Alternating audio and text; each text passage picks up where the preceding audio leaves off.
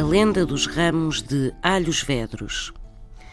Uma das lendas mais famosas em Alhos Vedros, no Conselho da Moita, distrito de Setúbal, é a lenda dos ramos, que assim se conta.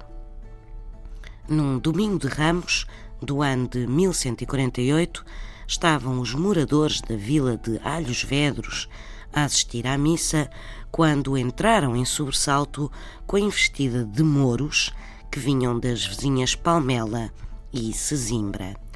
Como a vila não era fortificada, todos temeram cair sob o jugo dos moros. Ainda assim, quem tinha armas pegou nelas, e quem apenas tinha as palmas do Domingo de Ramos também ergueu estas palmas contra os infiéis.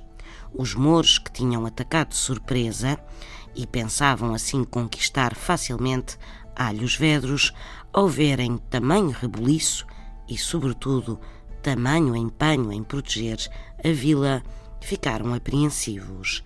E quando finalmente viram homens e mulheres a marchar contra eles apenas munidos de palmas, e como não conseguiam ver quantas pessoas se escondiam atrás dos ramos destas palmas, os mouros acreditaram que os homens formavam um grande exército. Recuaram e bateram em retirada. E deste episódio nasceu uma máxima em alhos vedros: cada ramo um triunfo, cada palma uma vitória. São histórias assim mesmo.